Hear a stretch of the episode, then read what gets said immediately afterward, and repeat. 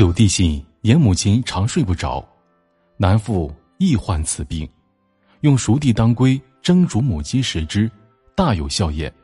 九弟可常拌与母亲吃，香煎鸡肉、猪肉最为养人。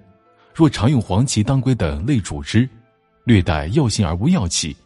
汤上我为老人食之，甚有益之。望朱棣时时留心办之。这封信什么意思呢？说啊，九弟来信说母亲经常睡不着觉，我夫人也常常犯有这种失眠的症状，经常的用熟地、当归蒸煮母鸡来吃。效果非常明显，九弟可经常给母亲吃，香煎鸡肉、猪肉最为养人。如果经常用黄芪、当归等配在一起来蒸煮，略带药性但又没有药气，家里的五位老人吃了，相信一定会大有益处的。希望弟弟们能够留心操办此事。曾国藩呢，作为一个非常重视孝道的人呢，行动上深受父亲的影响。曾国藩的祖父新刚公年老时，患有瘘病。行动不便，说话也不利索。作为儿子的曾竹亭孝顺至极，曾竹亭守候在新刚公房间，日夜不离，而且心思非常细腻。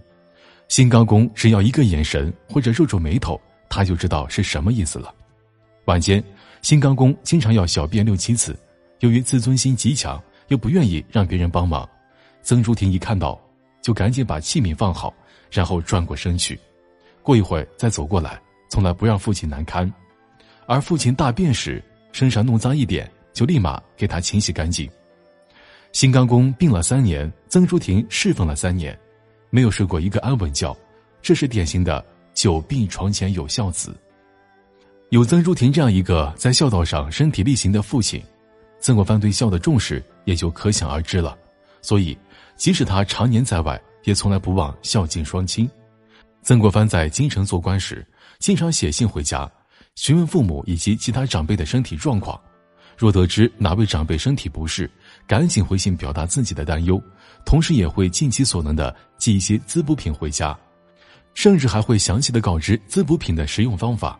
正如上文提到，曾国藩得知母亲失眠，立刻写信回家，告知缓解失眠的好方法。实际上呢，曾国藩常寄人参、阿胶、鹿茸给长辈们。叮嘱他们使用的方法，还时常给长辈们添置衣袍，特别是在季节更替的时候。当然，在关切长辈身体健康的同时呢，心思细腻的曾国藩也会时常写信告知父母自己的近况，让家人不必担忧挂念。而且呢，曾国藩每次写一封信都是非常的恭敬，开头总是“南国藩跪禀父母亲膝下”，或“南国藩跪禀父亲母亲万福金安”。信的末尾还要写上南锦丙或南锦城。孝道文化在中国有着非常悠久的历史。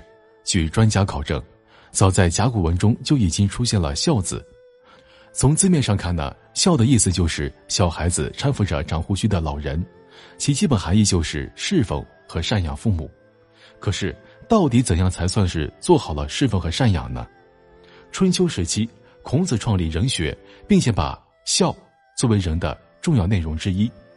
有一次，一个叫做孟武伯的人向孔子求孝，孔子说：“父母为其疾之忧。”什么意思呢？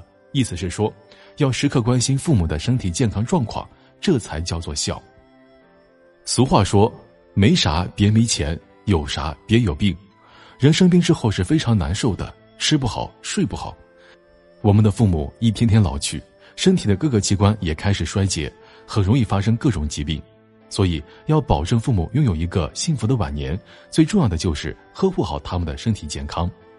可是，在这个生活节奏不断加快的社会，很多年轻人都奔忙于自己的工作和生活中，对父母身体健康的关注远远不足。我们年轻气盛，但不要忘记，父母正在一天天老去，他们的身体健康状况也在一天天变差。